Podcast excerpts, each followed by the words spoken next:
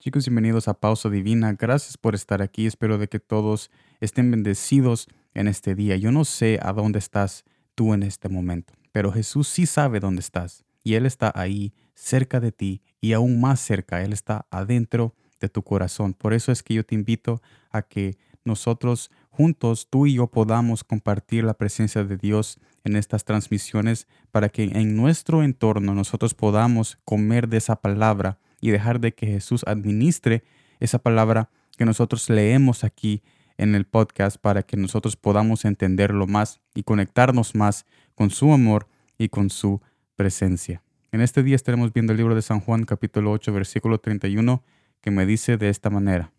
Dijo entonces Jesús a los judíos que habían creído en él, si vosotros permaneciereis en mi palabra, seréis verdaderamente mis discípulos todos tenemos la capacidad de creer, aún Satanás cree en Dios, pero lo que Jesús quiere es que permanezcamos en Él. Pero ¿cuál es el motivo de permanecer en Él? Mire lo que dice San Juan capítulo 8 versículo 32. Y conoceréis la verdad, y la verdad os hará libres. Esta es la razón por la cual Satanás es lo que es, un padre de la mentira. Al no permanecer en Dios, Él fue el engaño de este mundo. Sin embargo, es un aviso a nosotros a no tomar la misma decisión. Es necesario que además de creer en Jesús, permanezcamos en Él, para saber la buena voluntad de Jesús y dejar que nuestra vida sea honrada por su presencia. La humanidad corrompió la vida de plenitud dada por Jesús, por falta de aferrarse al amor eterno de parte de Él. Pero nosotros somos invitados, a pesar de todo esto, a pesar de las decisiones desde el principio de alejarnos de la presencia de Dios, aún así Jesús nos invita a estar juntos con Él, para que en el trabajo, matrimonio y en la escuela nosotros seamos libres de todo engaño, trampa y inseguridad que cualquier persona o espíritu maligno tenga contra nosotros.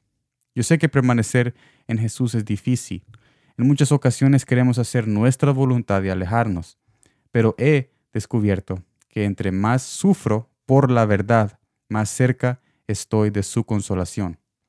Pero entre más ignoro su llamado, entonces estoy más lejos de esa luz y de esa invitación que Él me hace para regresar a casa. Porque cuando nosotros ignoramos la verdad y nos aferramos a cosas que nos engañan, nosotros vemos después que nuestro corazón se trastorna y se convierte duro y después es muy difícil que nosotros regresemos a casa por esa falta de no aceptar que nosotros somos dependientes y necesitados de la verdad que es Jesús, porque Él es la verdad y Él es el verdadero amor que nos persigue y que late por nosotros día y noche. Mire lo que dice San Juan capítulo 8 versículo 34 al 35. De cierto, de cierto os digo, que todo aquel que hace pecado, esclavo es del pecado, y el esclavo no queda en la casa para siempre. El Hijo sí queda para siempre.